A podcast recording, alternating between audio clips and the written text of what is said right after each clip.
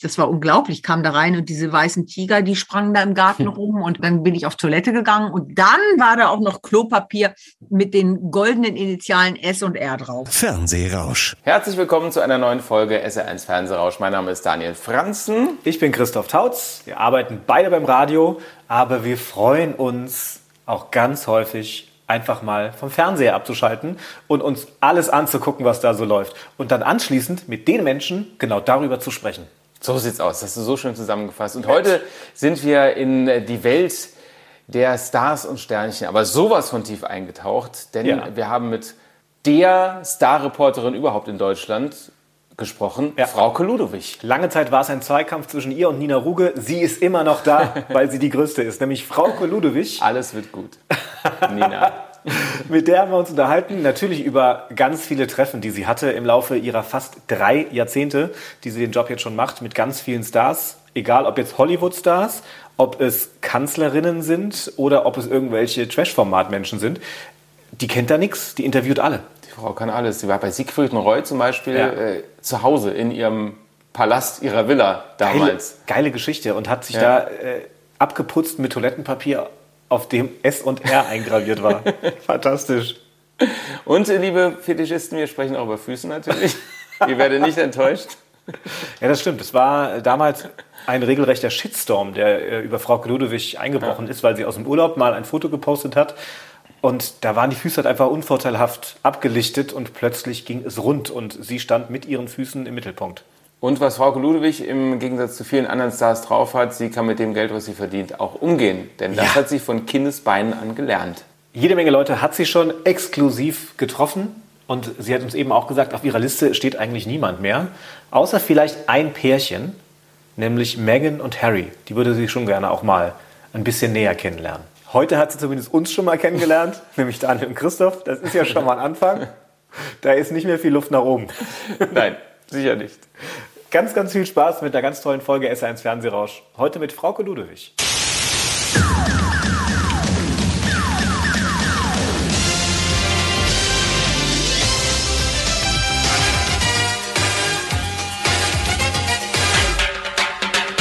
SR1 Fernsehrausch, der TV-Podcast zum Hören. Heute mit Frauke Ludewig. Herzlich willkommen im S1 Fernsehrausch. Hallo, ich freue mich total. Wir freuen uns, dass du heute mal einen kleinen Rollenwechsel vollziehen kannst, weil heute stellst du mal keine Fragen, sondern darfst ganz viele beantworten. Darauf freuen wir uns. Nee. Vielleicht stelle ich ja doch ein paar Fragen und ihr wisst. Hast du auch gerne. wir legen erstmal los mit einem kleinen Quickie, unseren fünf schnellen Fragen. Okay. Die Schnellfragerunde. Echter, vollständiger Name. Frauke Ludowig ohne Doppelname, ohne. Halt, ich habe mich geirrt. Das stimmt überhaupt nicht. Frauke Ludwig Röffen, jetzt fällt es mir gerade wieder ein. Ich habe ja, ich habe ja doch einen Doppelnamen. Bei, bei der Hochzeit den Namen meines Mannes angenommen. Aber ich, ähm, den, den, den nenne ich nie. Guck mal, jetzt habt ihr mich bei der ersten Frage schon auf ja, sowas. Tatsächlich, ich habe einen Doppelnamen. Ich finde Doppelnamen eigentlich furchtbar, aber ich habe einen. mein Job beim Fernsehen ist ähm, nach all den Jahren immer noch neu und fühlt sich jeden Tag wieder spannend an. Das schalte ich ein. Alles. Ich gucke ganz, ganz viel, weil mich Fernsehen nach wie vor interessiert und fasziniert und ich versuche irgendwie zu allem auch mir eine Meinung zu bilden. Das schalte ich ab. Ja, ganz wenig. Also wenn mich irgendwann dann doch nach ein paar Minuten etwas richtig langweilt, dann schalte ich auch schon mal ab. Oder ich werde müde, das kann auch schon passieren. Mein aktueller Kontostand. Mmh, ich glaube, ich habe letzte Woche geguckt, 8600 Euro. Das ist aber dann das Konto, das dann so für die Wocheneinkäufe genutzt wird, oder? war mein Girokonto, da habe ich geguckt. Da war ich froh, dass noch ein bisschen was drauf ist. Aber diese Zahlen haben wir noch nie gehört hier in unserem Podcast. Wieso?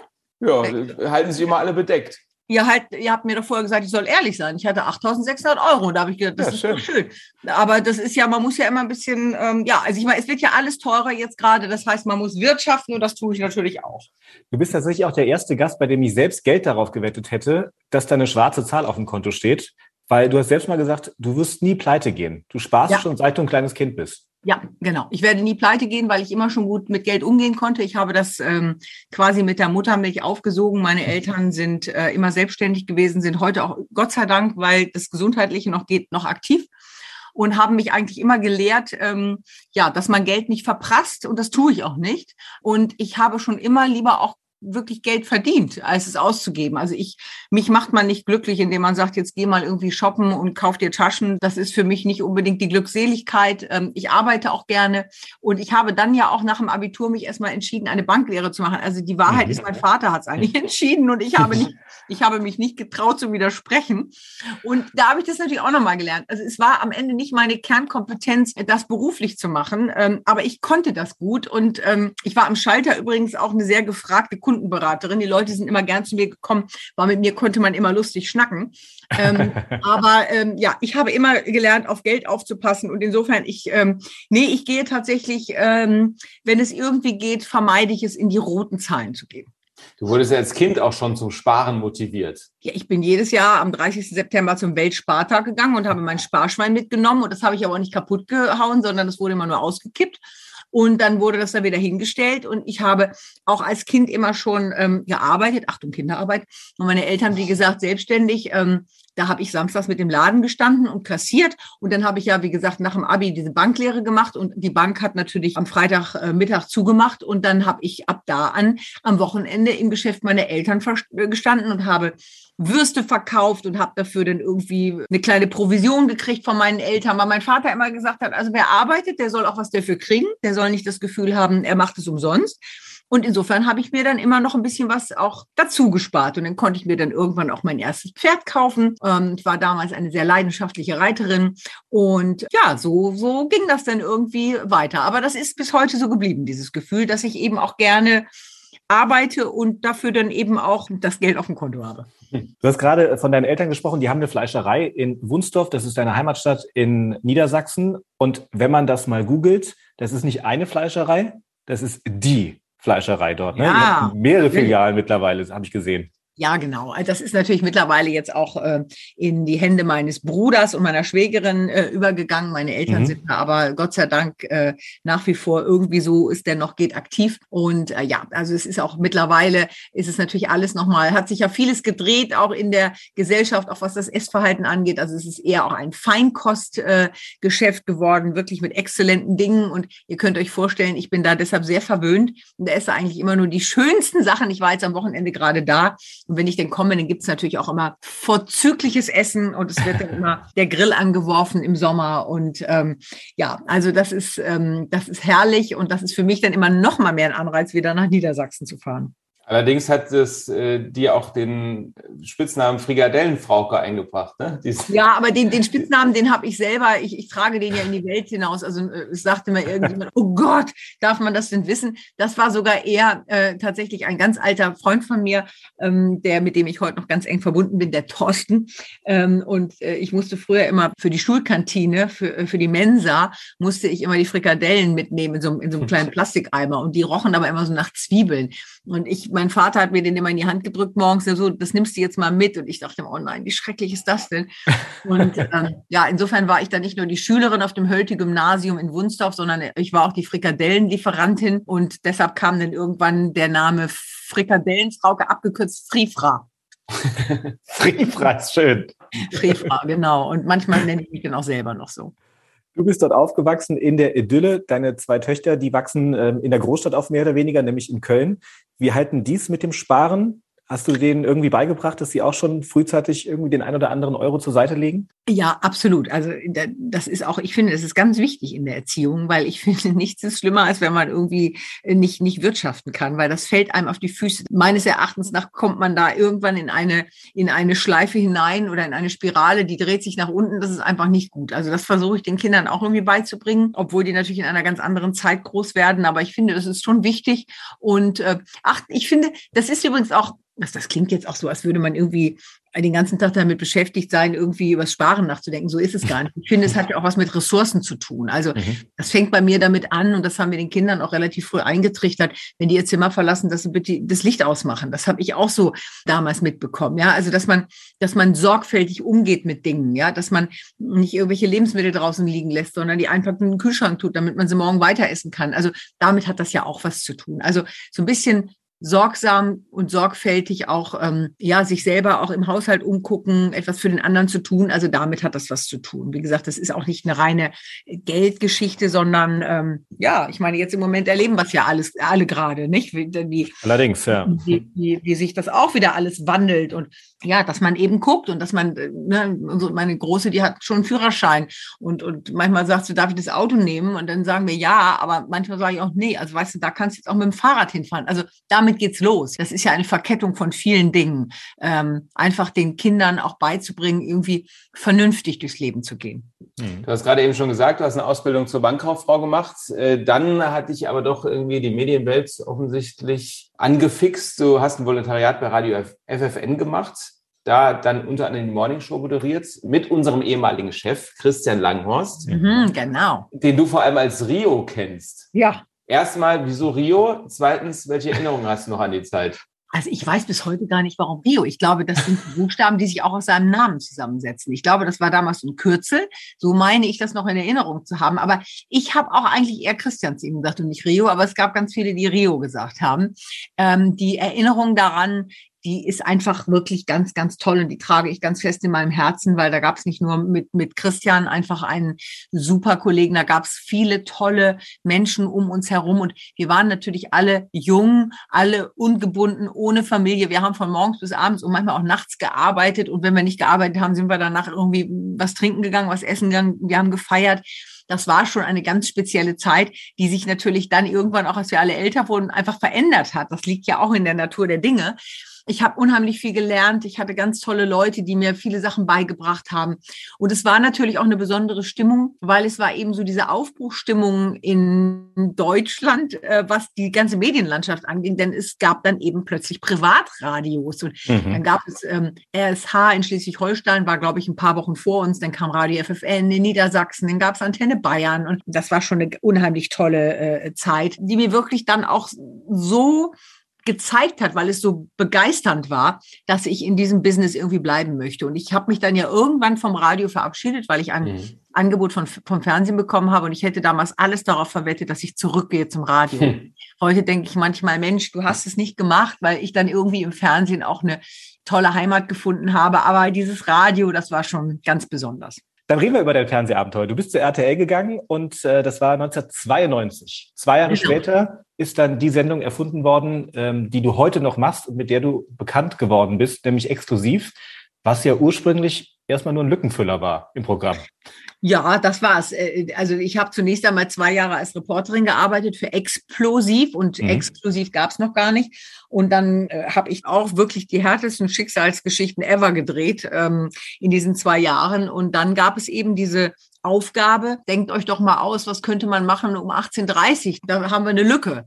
Mhm. Ähm, 15 Minuten, so. Und dann, ja, bin ich da äh, mit, mit ein, zwei Kollegen haben wir uns hingesetzt und wir haben überlegt und dann sind wir irgendwie auf diesen Trichter gekommen, Celebrity, Society, so. Und dann haben wir das ausprobiert und also ich, es liegt jetzt ja schon ein paar Jährchen zurück, aber ich würde jetzt mal sagen, da haben damals nicht alle dran geglaubt. Da haben schon einige, auch unser ehemaliger Chef Dr. Thoma, der eine oder andere kennt ihn vielleicht noch, auch eine mhm. Fernsehlegende, die waren schon sehr skeptisch und gesagt, ach, kann das denn funktionieren? Also die Hauptaussage, die ich damals immer gehört habe, war, aber die Stars, die gibt's doch nur in Hollywood.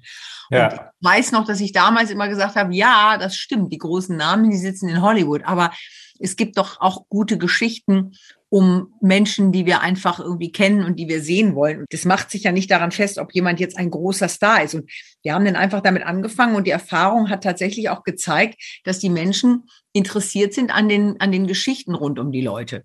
Und ob das nun gerade der Riesenname ist, ist es sogar bei uns dann so in den Anfängen auch eben eher der Eindruck entstanden, es ist sogar umgekehrt. Du kannst mit dem größten Hollywood-Namen um die Ecke kommen. Wenn der sich da nur hinsetzt und seinen neuen Film verkaufen will und erzählt, wie toll alles mhm. war, dann schalten die Leute ab. Das war damals schon so, das ist heute noch schlimmer geworden. Also die, die Möglichkeit, heute einen anderen Sender auszuwählen, die ist ja noch mal viel, viel größer geworden.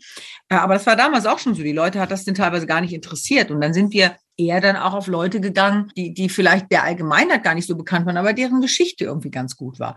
Und ich habe natürlich sämtliche Phasen irgendwie mitgemacht. Ja, ich habe die ganze, die ganze Luda-Phase mitgemacht und Frauen, die plötzlich irgendwie halb nackt auf Partys tanzten. Genau, die, dann hießen sie die It Girls und dann die sämtliche Society-Frauen. Also äh, irgendwie Menschen, an denen man sich irgendwie nicht satt sehen konnte. Und ja, man, ich, es gibt ja heute noch Leute, über die wir berichten, über die haben wir vor 30 Jahren auch schon berichtet, äh, ja, vor knapp 30 Jahren, die verfolgen uns weiter. Und ich glaube, die Zuschauerinnen und Zuschauer, die sehen es manchmal wie so eine Soap Opera. Ne? Also es gab damals schon Boris Becker und Boris Becker ist auch heute für viele Leute noch interessant. Ne? Absolut. Und das macht es für uns, dieses Themenfeld, nach wie vor ebenso spannend. Wenn du gerade über die It-Girls oder die Luder sprichst, was macht denn eigentlich Michael Ammer? Der war damals doch auch äh, ständiger Gast bei euch, weil er irgendwelche Partys gegeben hat. Hm, ja, ich glaube, der gibt immer noch Partys, aber ich weiß nicht, ob noch so auf Kameras dabei sind. Also irgendwie, ah. zumindest, zumindest gibt's ihn wohl noch, aber ich habe ihn tatsächlich auch länger nicht im Programm gesehen.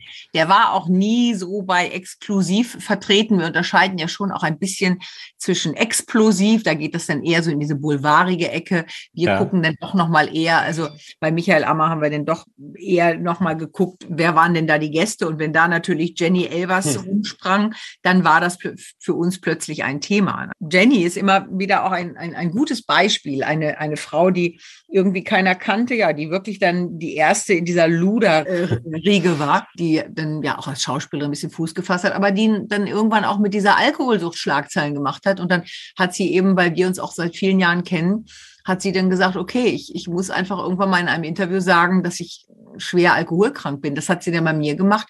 Und sicherlich ist der Name Jenny Elvers auch damals nicht so groß gewesen wie ein, ein, ein Wahnsinns-Hollywood-Star, aber mhm. die Geschichte, die hat viele angerührt und deshalb haben es unheimlich viele gesehen. Ähm, ja, der eine guckt halt neugierig drauf und sagt, siehst du, habe ich immer gesagt. Und der nächste sagt, Mensch, ich habe vielleicht auch einen Menschen, der eine Sucht hat in der Familie, gucke ich mir an. Also die Größe des Namens ist eben nicht immer entscheidend. Und eine deiner ersten Reisen, Auslandsreisen, hatte ja auch so ein bisschen was von Hollywood. Ne? Also die ging nach Las Vegas zu Siegfried und Roy. Mhm. Und dann ja. stand plötzlich die kleine Frauke, sage ich jetzt mal, ohne mhm. despektierlich zu sein, aus Wunsdorf in Niedersachsen vor der riesigen Villa von Siegfried und Roy in Las Vegas. Ja, ja, das war schon so. Nein, das ist überhaupt nicht despektierlich. Das ist genau so, äh, wie du es beschreibst. Das sollte ein, ein Interview werden. Das war auch eher kurz tatsächlich angedacht und irgendwie Siegfried und Roy kannten mich aber irgendwie auch aus dem Fernsehen und dann ja, haben die mich eingeladen, dann stand ich da tatsächlich, ich weiß noch genau, wie das aussah und das war für mich, das war unglaublich, ich kam da rein und diese weißen Tiger, die sprangen da im Garten rum und das Haus war vollgestellt mit irgendwelchen Dingen, die die irgendwie aus der Welt, ja, die sie von irgendwoher mitgebracht hatten. Ähm, das war ein also ich meine, sowas habe ich in meinem Leben nicht wieder gesehen. Und dann bin ich auf Toilette gegangen und dann war da auch noch Klopapier mit den goldenen Initialen S und R drauf. Sowas, sowas gab es in Wunsdorf übrigens auch. Nicht. ja, sowas. Da wusste ich, ich muss noch mehr von der Welt sehen, als ich dieses Klopapier gesehen habe, das fünflagige. Ja, das war schon ganz beeindruckend und ähm, hat mir trotzdem aber auch damals schon gezeigt, dass es vielleicht auch gar nicht so erstrebenswert ist. Das denken ja viele. Man möchte gerne ein Teil dieser Gesellschaft sein. Das war es für mich übrigens nie, weil ich habe auch damals schon gesehen bei diesen beiden Männern, Siegfried und Roy, die ich wirklich ähm, unheimlich gemocht habe und die mich auch mochten. Das war eine enge Verbindung. Ähm, aber was so ein, so eine Karriere eben auch, ähm, was es eben auch an Nachteilen mit sich bringt. Also der Siegfried, ich weiß das noch, der lag dann da damals und hatte schlimmste Kopfschmerzen. Der hatte auch immer so ein bisschen was leicht Depressives. Der, der Roy, der, der, der, der war denn da, war schon bereit fürs Interview. Siegfried doch nicht. Also im Grunde genommen auch an der Stelle wieder Themen, die vielleicht auch andere in ganz normalen Familien haben, weil alles, was nach außen immer so glamourös erscheint, ist es dann auch nicht immer so. Ähm, und insofern war das für mich toll, natürlich durch dieses Schlüsselloch zu schauen und mir das Ganze anzugucken und dann eben den Zuschauern weiter zu transportieren. Aber für mich war es gar nicht erstrebenswert. Ich bin immer wieder froh gewesen, wenn ich mich ins Flugzeug gesetzt habe und zurückgeflogen bin zu mir nach Hause. Damals noch in meine kleine Einzimmerwohnung. Das war für mich dann immer irgendwie auch schön. Du sagst gerade, das war eine enge Bindung mit Siegfried und Roy. Wie definiert man denn eine enge Bindung so in dieser Starwelt? Ja, ich habe manchmal das Gefühl, da ist doch viel oberflächlich trotzdem. Ja, absolut. Da ist ganz viel Oberfläche, 100 Prozent. Aber in diesem Fall ist es für mich, ähm, deshalb kann ich das an der Stelle auch sagen, weil ich damals dieses tolle Porträt über die beiden gemacht habe. Das haben damals wahnsinnig viele Leute geschaut. Und dann Jahre später passierte ja dieses Unglück, dass der Roy von seinem eigenen Tiger ähm, umgerissen wurde. Er hatte ja mhm. damals diese Schlaganfälle auf der Bühne und ist ja nie wieder so richtig auf die Beine gekommen. Und äh, es gab dann, ähm, ja, wir hatten uns dann bemüht, ein, ein Interview äh, mit den beiden zu führen, eine, eine große Dokumentation nochmal über diesen Unfallhergang. Und da haben die gesagt, wir geben zwei Interviews, und zwar eins für den amerikanischen Markt und eins für den europäischen. Und das für den amerikanischen Markt hat damals Maria Shriver geführt. Das war die, die damalige Frau noch von Arnold Schwarzenegger. Und das für den europäischen Markt habe ich dann bekommen. Und das ist für mich eine enge Bindung. Also es ist für mich jetzt nicht Weihnachtskarten schreiben.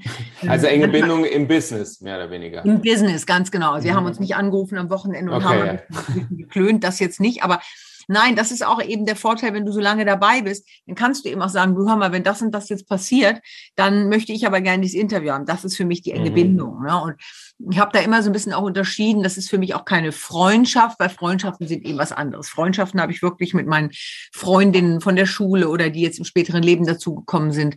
Das ist für mich Freundschaft, aber nicht, ähm, mhm. nicht so etwas. Das ist dann tatsächlich so eine berufliche Ebene. Ne? Ja, und was diese Exklusivität angeht, kannst du ja mittlerweile oder könnt ihr ja auch mit einer ganz anderen Wucht argumentieren. Also du warst auch die Journalistin, die mit Daniel Craig das Interview machen durfte für den letzten James Bond. Eben weil du nicht nur argumentieren kannst, das machen wir bei RTL exklusiv, mhm. sondern weil du ja auch eure Social-Media-Kanäle im Hintergrund hast und ihr auch mit der Bunten sehr eng zusammenhängt. Das heißt, ihr habt ja... Mit der Gala, mit der Gala. Mit der Gala, oh, genau. Ja, mit der Gala. Mhm. Das heißt, ihr habt da ja ein deutlich größeres Medienspektrum auch, das ihr anbieten könnt dann, wenn ja, ihr nach, genau. nach, nach dem Interview fragt. Richtig. Also du musst natürlich einmal irgendwie auch deine Expertise haben und natürlich die Reputation ist wichtig, aber tatsächlich äh, schielen die heute nicht nur darauf, wem gebe ich ein Interview, sondern was kriege ich geliefert. Und viele wissen eben bei mir, ich mache oft, mache viel bei Instagram und auch bei Facebook. Das kriegen sie dann eben auch noch mit. Und im Fall von Daniel Craig war das auch so. Wir haben gesagt, wir machen eine große Sendung, aber wir bedienen eben sämtliche Social Media Kanäle. Ich mache eine Doppelseite dann für die Gala. Äh, wir haben sogar noch was für einen Stern gemacht, der gehört ja auch zu uns. Mhm. Und das ist dann natürlich auch für jemanden wie so ein Filmverleih total attraktiv. Ne? Und für mich muss ich jetzt aber mal sagen, war Daniel Craig sehr attraktiv. Deshalb ich habe mich auch ein bisschen verliebt, aber das, das durfte ich meinem Mann natürlich hinterher nicht sagen. Jetzt weiß es spätestens. Toller Typ. Bei einigen äh, Stargästen kommt dann aber auch so ein Profi wie du an seine Grenzen, zum Beispiel bei Bruce Willis. Ja, das stimmt. Obwohl auch das, äh, also ich muss euch sagen, das ist ja das Verrückte, wenn man, wenn man, wenn Interviews manchmal so glatt laufen, dann, ähm, dann ist man eigentlich froh. Aber die besten Interviews sind die, die nicht glatt laufen, weil da kann man hinterher drüber erzählen. Bei Bruce Willis war es tatsächlich auch so, dass äh, ich nach München geflogen bin und hatte ähm, vor, eine, einen längeren Beitrag zu machen für, für unsere Wochenendsendung, wo die Beiträge länger sind. Und dann ist das in, bei den Hollywood-Stars so, dass du vorher eine ganz exakte Zeit vorgegeben bekommst. Also die sagen dir nicht, ja, fang mal das Interview an und wir gucken mal, sondern die sagen dir ganz klipp und klar, du hast, und das sind manchmal wirklich nur vier Minuten oder sechs Minuten, wenn du Glück hast, sind zehn. Bei Bruce Willis, ich erinnere mich sehr genau, waren es sechs Minuten dreißig. So. Und es ging natürlich irgendwie auch um, um, ich meine, um einen neuen Film. Und da musst du ihm natürlich, ihm natürlich einige Fragen erstmal zum Film stellen, bevor es dann ja meist noch ein bisschen spannender wird, wenn man ihm dann auch ein bisschen was Privates entlocken kann oder überhaupt den Stars. Und ähm, dann setze ich zu diesem Interview an. Übrigens ein toller Typ. Also hat jetzt ja gerade Schlagzeilen gemacht, weil er ja sehr mhm. erkrankt ist. Ähm, mhm. Ich fand den damals im Interview ganz toll. War in München, er hatte seine Frau dabei. Und ich stellte ihm eine Frage und der antwortete total langsam. Und ich weiß nicht, wie euch das geht. Man hat ja manchmal, wenn man jemandem entgegentritt, bei dem man irgendwie vor eine Meinung hat oder ein Bild hat, keine Meinung, wenn man ein mhm. Bild von demjenigen hat, dann ist man so schockiert, wenn das Bild so ganz anders ist. Und wenn man an Bruce Willis denkt, dann habe ich irgendwie gedacht an den härtesten Kerl der Welt, der ähm, jeden Tag barfuß durch Scherben läuft, ja, der die ganze Welt rettet. Also stirb langsam. Ich bin großer stirb langsam Fan immer gewesen. Und der Bruce Willis, der dann vor mir saß, hatte aber gar nichts mit dem Stirb langsam Bruce Willis zu tun, sondern der war ganz langsam und bedächtig. Und ähm, es war tatsächlich so, dass ich in diesen sechs Minuten dreißig, glaube ich, drei Fragen stellen konnte. Und der hat die so langsam beantwortet und so, es war, war wirklich verrückt. Und ich merkte, ich wurde immer nervöser, weil du willst natürlich mit deinem Material nach Hause und willst daraus einen guten Beitrag machen. Und ich sah das alles schon schwinden. Und dann waren die 6.30 zu Ende der Publicist winkte ab und sagte, es ist Schluss. Und dann saß ich da und dann war mir wirklich fast zum Heulen. Und da habe ich den angefleht, habe gesagt, aber Herr Willis, das geht jetzt nicht. Ich bin doch für meinen Sender hier und ich kann doch da nichts draus machen. Und ich brauche jetzt einfach, das war jetzt auch so, Sie, Sie haben jetzt auch sehr lange geantwortet, also wirklich flehentlich saß ich vor. Und dann hatte der, glaube ich, so viel Mitleid mit mir, dass er zu seinem Publicist gesagt hat, ja, er wüsste ja, er würde auch immer sehr langsam sprechen und er würde die Zeit jetzt nochmal verdoppeln. Und dann hatte ich nochmal 6 Minuten 30. Und dann war das natürlich super. Und der Publicist, der hat natürlich ein bisschen kariert geguckt, aber der konnte nichts sagen, äh, weil der Star selber hatte gesagt, mhm. ich verlängere. Ne? Heute im Nachhinein habe ich mich gefragt, das liegt jetzt ein paar Jahre zurück, ich glaube neun Jahre, haben wir neulich mal geschaut. Ich habe mich gefragt, ob das vielleicht schon mhm. ein Anfang seiner Krankheit ist. Denn ja, er hat ja diese Krankheit, die es ihm ähm, ja irgendwann doch wohl unmöglich macht, ähm, Sätze zu bilden. Ne? Und er war damals sehr bedächtig in dem, was er gesagt hat. Also alles toll und alles gut und für uns im Interview super zu verwenden, aber es war eben damals auch schon sehr überlegt und langsam. Und diese Geschichte gibt ja auch so einen kleinen Einblick in deine tägliche Arbeit, wenn du diese ganzen Hollywood-Stars triffst, ist eben nicht so, wie es dann oft wirkt, dass du einfach mal da eben hinfährst und denen ein paar Fragen stellst, sondern das Drumherum ist ja oft die große Arbeit. Ähm, welche Anforderungen oder Absprachen werden denn da vorher gefordert, bevor du dich mit denen triffst? Das ist eigentlich ganz unterschiedlich, muss ich wirklich sagen. Manchmal ist es so, dass du gar keine Ansage bekommst, dass sie sagen, du kannst fragen, was du willst. Mhm. Ähm, dann ist aber manchmal auch der Publicist daneben, der sagt, das geht jetzt aber nicht oder das ist zu privat oder so. Und das gibt es aber auch, dass du vorher einen ganz klaren, ganz klaren Ausschluss kriegst. Ja, bitte keine Fragen zum Privatleben, zu den Kindern, zu der Scheidung, zu was auch immer. Und ähm, ich habe das mal irgendwie sehr, sehr lustig erlebt. Dass, ähm, da habe ich Heidi Klum interviewt und wir kennen uns auch seit vielen Jahren. Ähm, habe so ihre Anfänge hier auch mit begleitet und ähm, dann machte die Werbung für irgendeine Wimperntusche von irgendeinem, weiß ich nicht, großen Kosmetikriesen. Und ähm, dann habe ich sie getroffen, ich glaube sogar hier in Köln. Und dann war die Ansage, ähm, bitte nur Fragen zum Thema Wimperntusche. So, jetzt seid ihr zwei Männer. Ja, super. Ich weiß nicht, wie oft ihr Wimperntusche benutzt. Also Seltenst. Ich, ja, nur am Wochenende. Benutze, ja, genau. Und nachts, wenn alles schläft. Ähm, also ich benutze natürlich schon täglich für die Sendung Wimperntusche, aber ehrlich gesagt, so viele Fragen tun sich mir da jetzt auch nicht auf. Und habe ich gedacht, wie mache ich das denn jetzt so? Und dann habe ich gedacht, so jetzt wende ich ja mal Trick 17 an und dann habe ich natürlich sämtliche, wie vorher hingesetzt und habe mir natürlich sämtliche Fragen, die ich hatte, aufgeschrieben. Ähm, alles so in Richtung Wimperntusche. Ja, also ich durfte nicht nach Kindern fragen. Deshalb habe ich gefragt, Heidi, wie sehen dich denn eigentlich deine Kinder am liebsten? Mit oder ohne Wimperntusche? Oh, da war da aber was. Heidi hat das, die ist ja cool, die hat dann auch alles super beantwortet. Aber diese ganzen Leute ähm, aus dem Management, die sprangen dann da auf. Ja, ich dürfe nicht nach Kindern fragen. Und dann habe ich da gesessen und gesagt, ja, habe ich doch gar nicht. Ich habe nur gefragt, wie deine Kinder dich lieber mögen, mit oder ohne Wimperntusche. Also, wie gesagt, weil das sind teilweise, das, das hat dann ganz seltsame Auswüchse manchmal sowas. Aber viele sind auch cool. Also meine Erfahrung ist, dass die meisten Leute, die sind ja auch lange in der Öffentlichkeit, die wissen auch, mit welchen Fragen sie gut umgehen. Ähm, das ist oft viel äh, einfacher, als mit dieser ganzen Entourage umzugehen. Ja, also das ist eher das Thema oft, dass die Manager, dass die eher schwierig sind und, und die, die Publicisten und sowas. Ne?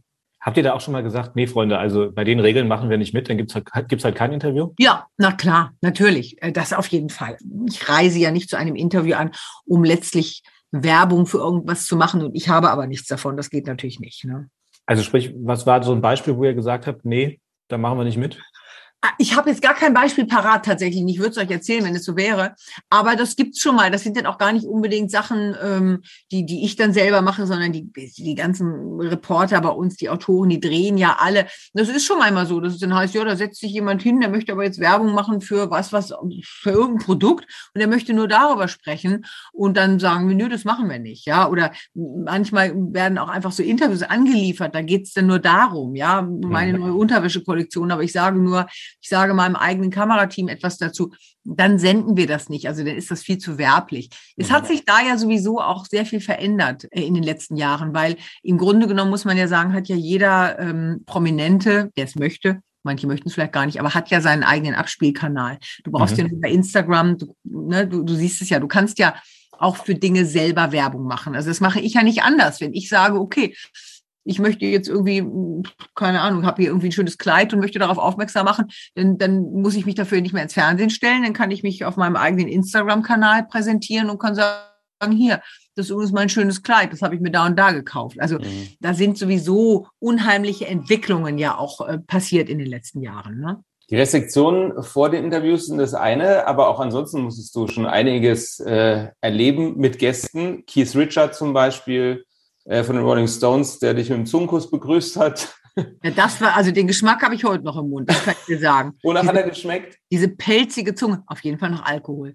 Ja, also das ja, war wirklich, äh, das war wirklich, ähm, das war, also da, da muss ich auch wirklich nochmal deine Worte von eben aufgreifen. Da war ich wirklich das kleine Mädchen vom Dorf, das in Paris stand und die, die, die beiden Großen von, von Rolling Stones treffen sollte, Mick Jagger und Keith Richards. Und ich dachte noch, Mick, Mick Jagger, der ist bestimmt total nett und ein totaler, totaler Womanizer. Und der war wirklich sowas von rotzig und übel gelaunt. Und ich hatte den nur ganz freundlich gebeten, ob er seine Sonnenbrille absetzt, wollte der nicht. Das Interview war ganz kurz. Also das war zum Beispiel so ein Fall. Ja, da mhm. habe ich gedacht, oh, da gab es überhaupt keine Absprachen. Ich stelle da mal nette Fragen. Der hatte überhaupt keinen Bock. Ja, so dann kam Keith Richards und da hatte ich mir gar nicht so viel davon versprochen.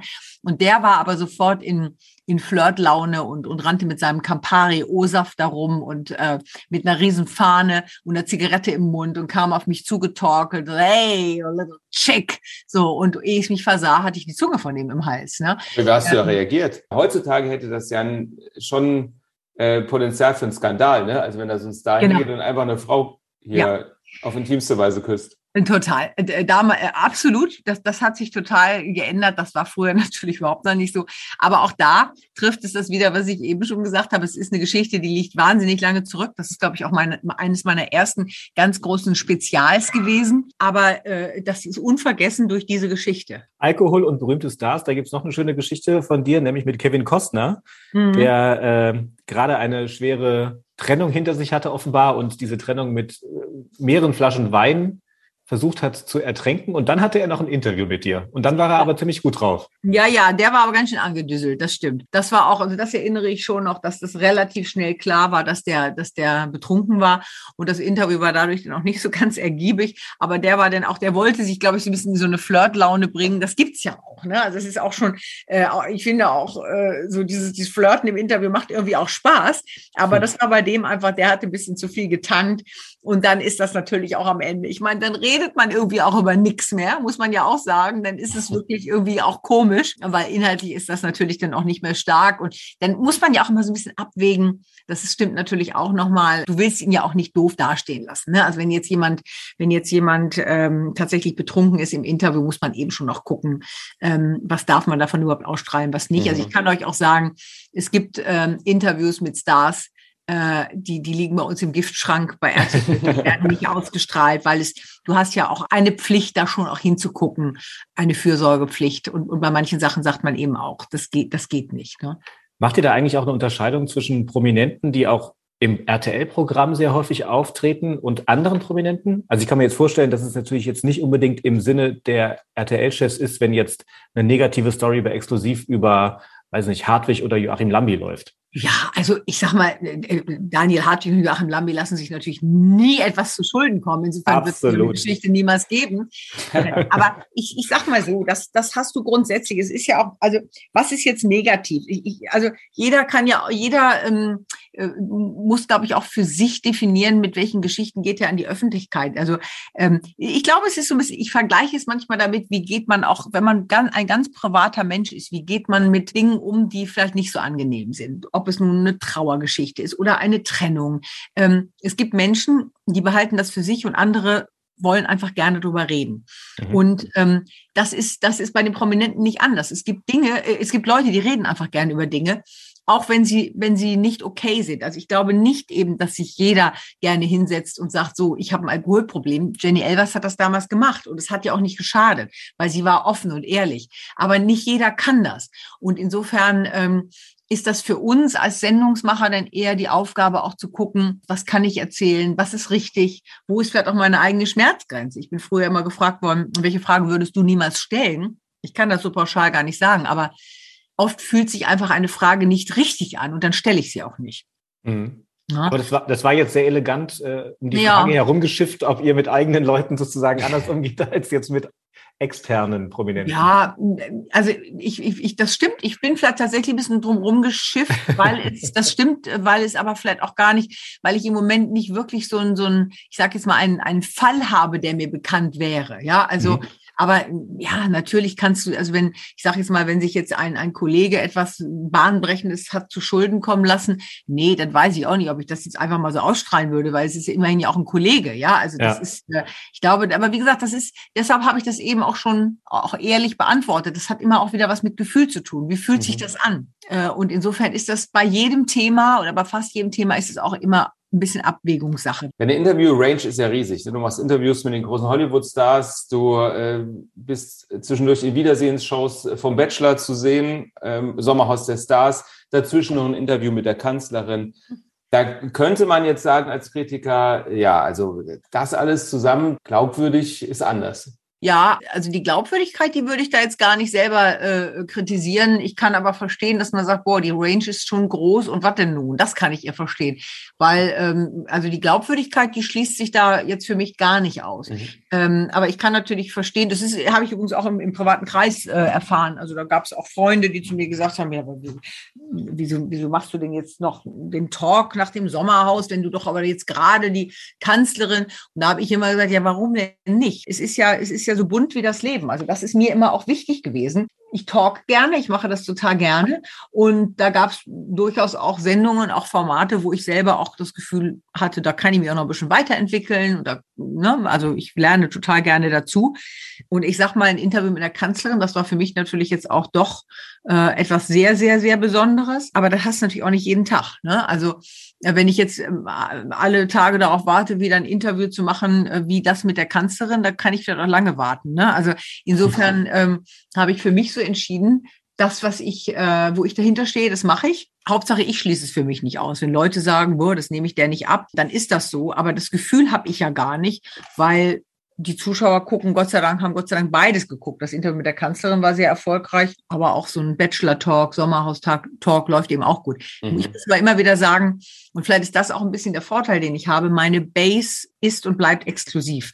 Und ähm, meine Kernkompetenz ist das. Und vielleicht ist es auch das, vielleicht darf ich deshalb auch ein paar andere Sachen für die Leute auch machen, weil sie wissen, da ist sie eigentlich zu Hause. Bei diesen Wiedersehensshows, äh, da gibt es ja jetzt doch äh, kann man Konkurrentin sagen? Also Lola Weipert ist ja relativ neu bei euch im Boot. Ja. Ähm, kriegt man da langsam Angst, dass die einmal alles abgrast und alles übernimmt? Also, wenn ich jetzt sagen würde, nach 30 Jahren, ich habe Angst vor sowas, das wäre ja schrecklich. Also dann wäre ja irgendwas schief gelaufen in meinem Leben. Ähm, das, also zunächst einmal muss ich sagen, du kannst und willst als Moderatorin ja nun nicht alles selber machen. Das, das geht ja gar nicht. Und äh, die Lola, guck mal, das, du, du bist der Erste, der jemals diese Frage gestellt hat. Noch nie jemand nachgefragt, weil die macht nochmal andere Formate und bedient was anderes. Ist ja auch gut. Ich meine, die ist, glaube ich, 30 Jahre jünger als ich. Das ist ja auch richtig. Also wäre schrecklich, wenn ich jetzt sagen würde, ich will jetzt aber das auch alles noch machen. Ähm, nein, also überhaupt nicht. Im Gegenteil. Ich bin ja, ich, ich habe mich ja in, über die Jahre noch mal ganz viel breiter aufgestellt. Also ich moderiere unheimlich viel Veranstaltungen. Ich mache viel auch ähm, im, in der Werbung und ähm, das, das im Gegenteil. Also ich bin sogar eher froh, wenn auch bei Exklusiv, ich habe zwei super Vertreter, wenn mir da eher mal was abgenommen wird. Ne? Und wie gesagt, Angst, das wäre natürlich furchtbar. Und ich muss auch in diesem Fall jetzt einfach nochmal sagen, ich bin seit vielen Jahren auch bei RTL dafür zuständig, auch Frauen zu fördern. Und ich, mir macht das unheimlich großen Spaß. Und ich finde diese Frauennetzwerke, was Männer übrigens viel eher meines Erachtens in ihrer Genetik haben, Männer supporten sich viel eher. Frauen das haben, haben das über viele Jahre nicht gemacht, sondern wurden auch immer so ein bisschen verschrien als Zicken untereinander. Äh, ich kann das nicht bestätigen, dass das so ist. Mir macht es unheimlich Spaß, eben auch Frauen ranzuziehen. Und ähm, ich habe jahrelang ja nun selber sitze ich in der Führungsposition und habe es immer geschafft, auch Frauen ranzuholen in den Redaktionen, aber eben auch in der Moderation. Und das macht ja auch Spaß. Also ähm, insofern, ja, um die Frage ganz klar zu beantworten, nee, null Angst, sondern im Gegenteil. Also große Freude, da auch wieder mit, mit jüngeren Kollegen auch zu arbeiten. Ne? Mhm. Äh, aber gut, ich argumentiere jetzt hier auch aus einer sehr komfortablen Situation Situation heraus, weil es hat sich ja bei mir noch niemand hingestellt und hat gesagt, so, jetzt kommen aber hier mal andere und du bist jetzt raus. Mhm. Da würde ich dann auch anders reagieren. Im Moment ist es nicht so.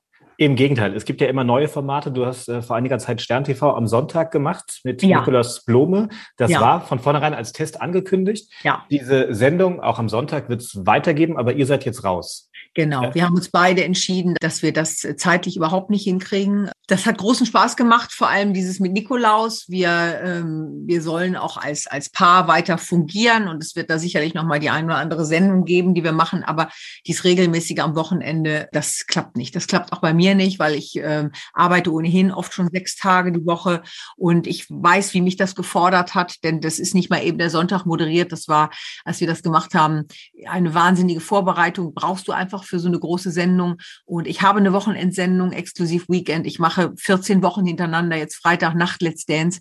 Es geht nicht alles und ich möchte einfach äh, exklusiv meiner Marke treu bleiben.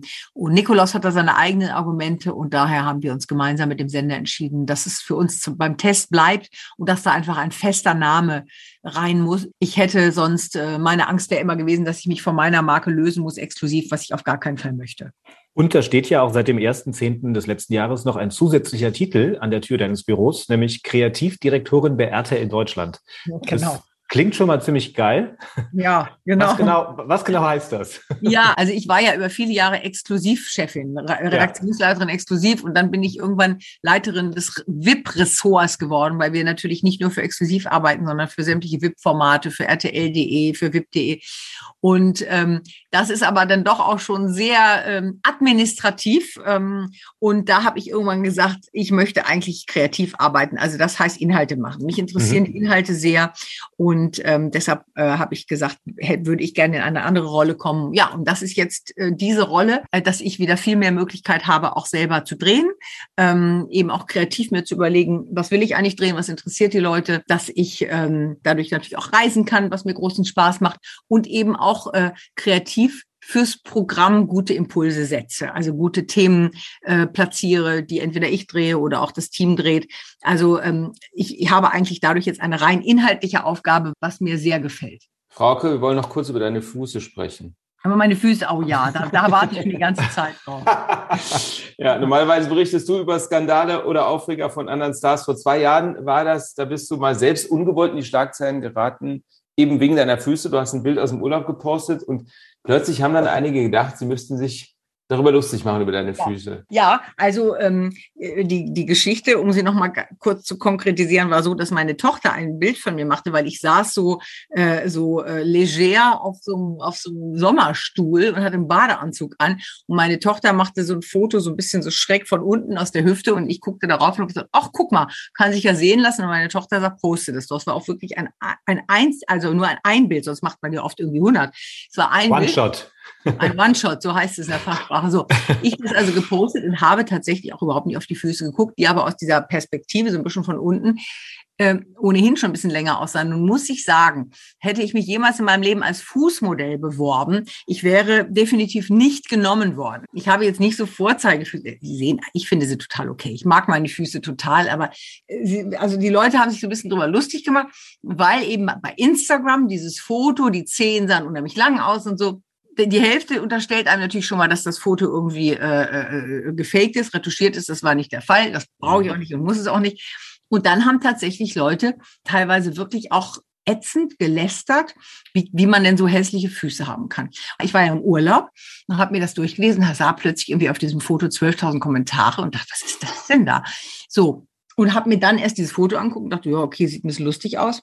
Und dann habe ich mir aber gedacht, ich habe darüber gelacht, habe da auch wahnsinnig viele Follower dazu bekommen. Also es sind ja auch so lustige Mechanismen in diesen sozialen Netzwerken. Mhm, verrückt, ja. Ähm, und dann habe ich mir nur gedacht, okay, ich habe dann darauf einen Kommentar geschrieben und habe geschrieben, ähm, dass ich äh, total äh, schockiert bin, dass, dass, so, dass das so etwas auslöst und dass Leute sich so echauffieren über etwas, das man sich ja nicht ausgesucht hat. Ja, also es ist jetzt kein pottenhässliches Kleid, wo Leute sich das Maul drüber zerreißen, sondern es sind ja meine Füße. Und ich habe halt geschrieben, es sind die Füße, die mich seit vielen Jahren in, äh, durch mein wunderschönes Leben tragen.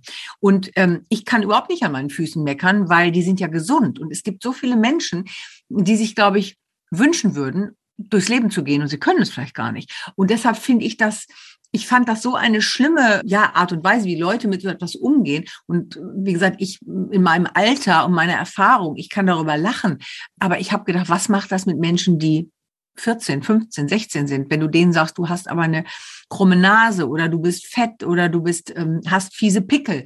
Also wie gehen die wohl damit um? Und das finde ich ganz schrecklich. Und das ist wirklich der Nachteil dieser sozialen Medien. Wer sich da nicht wehren kann, der kann wirklich, glaube ich, daran zugrunde gehen. Und das fand ich schon schockierend. Und wie gesagt, auch heute schreiben da manchmal noch Leute unter dieses Bild, was nun wirklich schon anderthalb Jahre, glaube ich, alt ist. Und ich kann da heute noch drüber lachen. Und ich habe das, ich hatte übrigens, irgendjemand hat mich dann mal gefragt, hast du mal gesehen, deine Füße, die sehen irgendwie so lustig aus. Willst du das nicht runternehmen?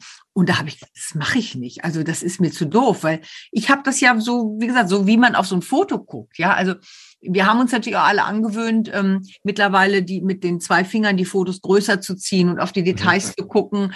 Ähm, das wenn man erstmal früher nur Magazine gelesen hat, da war das ja auch nicht so, ja. Äh, und da sieht man nochmal, wie die Leute da hingucken. Und wie gesagt, es sind so viele Menschen, die, glaube ich, einfach so negativ sind und, und so, so, so böse dann auch und andere runtermachen wollen. Ich bin nicht so und deshalb geht's mir echt auch am allerwertesten vorbei, ich muss es wirklich sagen. Aber wie gesagt, ich habe immer nur gedacht, mit jüngeren Menschen kann das echt schon auch viel machen. Diese ganze Diskussion oder dieses Thema ist ja auch total strange. Ähm, aber da standst du ja tatsächlich plötzlich mal ungewollt im Mittelpunkt eines, ich weiß nicht, ob man es Shitstorm nennen kann, mhm. aber zumindest einer, einer ungewollten Aufmerksamkeit. Mhm. Ähm, hat das dir dann auch nochmal zu denken gegeben, auch im Umgang mit anderen Prominenten oder im Umgang mit eurer Sendung, dass du gesagt hast, ah ja, jetzt bin ich irgendwie bei bestimmten Themen sensibler? Ach, ich glaube, ich, ich habe diese Sensibilität, wollte ich eigentlich von Anfang an haben, weil das hm. war jetzt vielleicht so gefühlt für euch jetzt, ja, das war dann so ein Moment, aber ich habe das ja durchaus auch schon in den letzten Jahren gehabt. Also es, es ist ja so, ich bin ja auf der Seite in der Regel, da wo ihr jetzt seid, ich stelle die Fragen, das habt ihr auch eingangs gesagt, aber auf der anderen Seite ich habe geheiratet unter dem Licht der Öffentlichkeit. Ich habe zwei Kinder bekommen. Äh, da standen auch schon hier die Paparazzi vor der Tür. Ich kenne auch das und es macht mir einfach irgendwie nichts mehr aus. Und dass, dass man sensibel mit, mit den Mitmenschen umgehen sollte, ja, das ist ja eben auch eine Erfahrung, die wächst vielleicht auch nochmal, je älter man wird. Das ist schon richtig. Aber das hatte hiermit jetzt vielleicht gar nicht unbedingt was zu tun. Ich habe mich da wirklich nur gewundert, dass so viele Menschen auch äh, offensichtlich irgendwie so ein negatives Potenzial in sich tragen. Und ich finde es eigentlich eher traurig, weil es ist ja für die Leute selber so traurig, ne? anstatt irgendwie zu lachen und zu sagen, ach guck mal, die hat irgendwas, was irgendwie bekloppt aussieht am Körper, aber dann ist es eben so. Ja, also wie gesagt, bei dem einen sind es die Füße, beim anderen ist es die Nase, beim nächsten ist es die, die Glatze oder der, weiß ich nicht, die, die sind die Pickel. Jeder hat halt irgendwas. Es, ist, es sagt auch niemand, stellt sich da hin und sagt, also bei mir ist aber nur alles super. Das gibt's doch ja. gar nicht. Du hast gerade gesagt, du bist natürlich auch eine öffentliche Person und lässt auch die Öffentlichkeit äh, von Teilen deines Privatlebens teilhaben. Ist das eine bewusste Entscheidung, dass du sagst, ach komm, ich habe da jetzt keine großen Geheimnisse, ich gehe da locker mit um? Oder ist es auch so ein Ding, wo du sagst, naja, ich bin halt nun mal die Exklusivfrau, die über andere Prominente berichtet, da kann ich jetzt nicht sagen, aber ihr dürft nichts von mir erfahren. Ich, mir wäre das zu anstrengend, so eine Trennung zu machen, weil ich bin, mhm. die ich bin. Und wenn ich jetzt ähm, mich nachher in die Maske setze und mich schminken lasse und mich anziehe und die Sendung präsentiere, dann, dann sitzt niemand davor und ähm, hat, hat so eine ganz andere Frau da vor sich, sondern ich glaube, man nimmt mir deshalb auch diese Themen ab weil, weil es authentisch ist. Und ich interessiere mich wirklich dafür. Und, und die Sendung, die wir heute Abend machen, die habe ich vorhin mit den Kollegen besprochen. Und die Moderation, die schreibe ich gemeinsam mit den Kollegen. Also ich, ich kann das nicht so trennen ähm, und will das auch gar nicht es gibt natürlich immer Dinge, bei denen man sagt, du, die gehören einfach nicht in die Öffentlichkeit. Und das ist ja auch jedem selber überlassen. Also du hast ja nicht die Verpflichtung, jetzt jeden kleinen Pups mit jemandem zu teilen. Das ist ja nicht der Fall. Aber was ich präsentiere, das ist, ja, das ist in den meisten Fällen schon von mir auch gewollt. Und wie gesagt, auch so ein Fußding, das hätte man ja auch rausnehmen können. Das mache ich aber nicht, weil ich denke, es ist eben auch ein Teil von mir. Aber ähm, ich, ich finde, es ist schon eben, also oder für mich habe ich das immer gesagt, ist es schon auch wichtig, dass ich da authentisch bin. Also dass ich wirklich auch die Frauke bin, die ich bin, die dann die, die Menschen eben auch sehen. Du hattest als Kind nie ein Idol und nee. auch keine Poster von irgendjemandem im Zimmer. Nee. Gibt es denn trotzdem noch irgendwelche Prominenten, die du jetzt gerne mal treffen möchtest, wo du sagst, das möchte ich gerne noch oder der oder diejenige stehen auch in meiner Bucketlist. Ja, das, klingt jetzt total doof, ne? will ich jetzt auch gar nicht, dass, dass das jetzt so, dass das so verstanden wird. Aber ich, ich, ich, es gibt, glaube ich, kaum jemanden, den ich wirklich nicht getroffen habe, weil ich eigentlich immer nach diesem Prinzip verfahren bin. Ich möchte gerne den oder die treffen, der gerade die beste Geschichte hat. Und das ist immer so ein Ehrgeiz, den ich habe. Also wenn jetzt einer mit einer coolen Geschichte kommt, dann hätte ich da große Lust zu. Also für mich wäre es jetzt auch ein großer Reiz, sage ich jetzt mal, ein Interview mit Meghan und Harry zu kriegen. Ja, mhm. das haben wir letztes Jahr gesendet. Das Interview fand in Amerika statt. Also hat es auch eine amerikanische Kollegin ähm, äh, geführt. Ja, das wäre sicherlich toll. Aber es gibt in dem Sinne nicht so eine Bucketlist, weil ich finde immer, also das, was gerade aktuell ist, interessiert dann eben auch die Menschen und das würde ich gerne liefern. Und ansonsten kann ich nur sagen, gucke ich auf eine Liste zurück und die ist spannend, aber die ist manchmal eben auch ernüchternd. Also manche sind eben auch, dass man sagt, na ja, gut, hast du auch mal getroffen, ja. Oft hast du eben, das Thema hat man eben auch schon mal ein ganz anderes Bild. Also ich weiß noch kurz, bevor ich Madonna getroffen habe, haben alle gesagt, boah, die größte Zicke der Welt, das habe ich überhaupt nicht so empfunden. Ich fand die irgendwie total cool. Mariah Carey, die größte Diva der Welt, die war auch im Interview bei mir so. Also da sind einfach viele Sachen gewesen, die, die spannend waren. Wie gesagt, Meghan und Harry würde ich jetzt mal sagen, fände ich im Moment noch toll, fände ich interessant. Und ähm, irgendwie schade, dass ich Prinzessin Diana nie treffen konnte. Das ist mir leider verwehrt geblieben. Da habe ich mich tatsächlich gefragt, ihr habt damals auch diese Bilder angeboten bekommen von äh, Lady Diana, die, von der sterbenden Prinzessin mhm. in ihrem Auto. Ihr habt euch genauso wie alle anderen Medien weltweit dagegen entschieden, diese Bilder zu kaufen und sie zu veröffentlichen.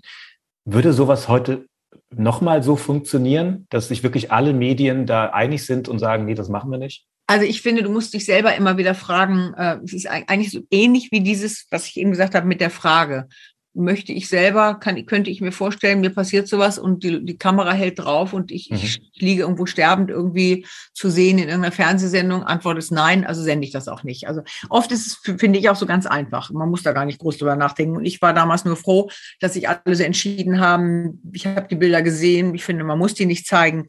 Und äh, es ist gut, dass es so gekommen ist. Und ich glaube, irgendwie es könnte auch heute noch eine Einigkeit bei so einer Frage geben. Wirklich? Also es ist jetzt 25 Jahre her und mhm. irgendwie ist ja jetzt so ein Druck da, dass man natürlich Aufmerksamkeit braucht ohne Ende und solche Bilder. Beziehungsweise ist es ja, wenn man wenn man es umkehrt, es ist ja auch verwunderlich, dass die Bilder nach wie vor nicht aufgetaucht sind. Ja, ja, nee, die liegen unter Verschluss tatsächlich. Ähm, und ja, doch, ich glaube tatsächlich, da ist, ist, äh, ist vielleicht auch eine Moralvorstellung auch da, die sich dann in dem Fall auch durchsetzt. Und das finde ich auch ganz gut. Wir haben eine letzte Frage, die wir jedem unserer Gäste stellen und die lautet, wo siehst du dich in fünf Jahren? Es fällt mir total schwer, das zu beantworten. Ich war noch nie gut darin, diese Pläne zu formulieren, weil ich denke immer, es kommt dann doch anders, als man irgendwie denkt. Ähm, aber irgendwie sehe ich mich in fünf Jahren auf jeden Fall noch im Business. Also so weit würde ich jetzt mal, mhm. ähm, so weit würde ich jetzt mal gehen. Ich bin nicht äh, diejenige, ähm, die sagt, ich möchte in fünf Jahren irgendwie unter dem Apfelbaum sitzen oder auf dem Golfplatz stehen. Also das, das bin ich überhaupt nicht. Ich, ich möchte eigentlich weiter arbeiten und, und äh, weiter an den, an den Themen des Tages arbeiten, große neue Herausforderungen machen. Das spornt mich total an. Das macht mir ganz viel Spaß. Ähm, wie gesagt, ich bin eher nicht die, die sagt, ich will jetzt noch mal eine lange Weltreise machen und, und die Arbeit, äh, Arbeit sein lassen. Also eigentlich möchte ich gerne irgendwie weiter im Business bleiben. Und ich wünsche mir natürlich, dass meine Familie und ich gesund bleiben und dass wir weiterhin ein recht sorgenfreies Leben führen. Das wünschen wir euch auch von tiefstem Herzen und freuen uns auch in den nächsten Jahren auf ganz viele exklusive Geschichten mit dir. Vielen das Dank. ist ganz nett und es war auch sehr nett mit euch. Ich bedanke mich ganz, ganz herzlich und es hat großen Spaß gemacht. SR1 Fernsehrausch. Moderation Daniel Franzen und Christoph Tautz. Alle Folgen in der ARD Audiothek.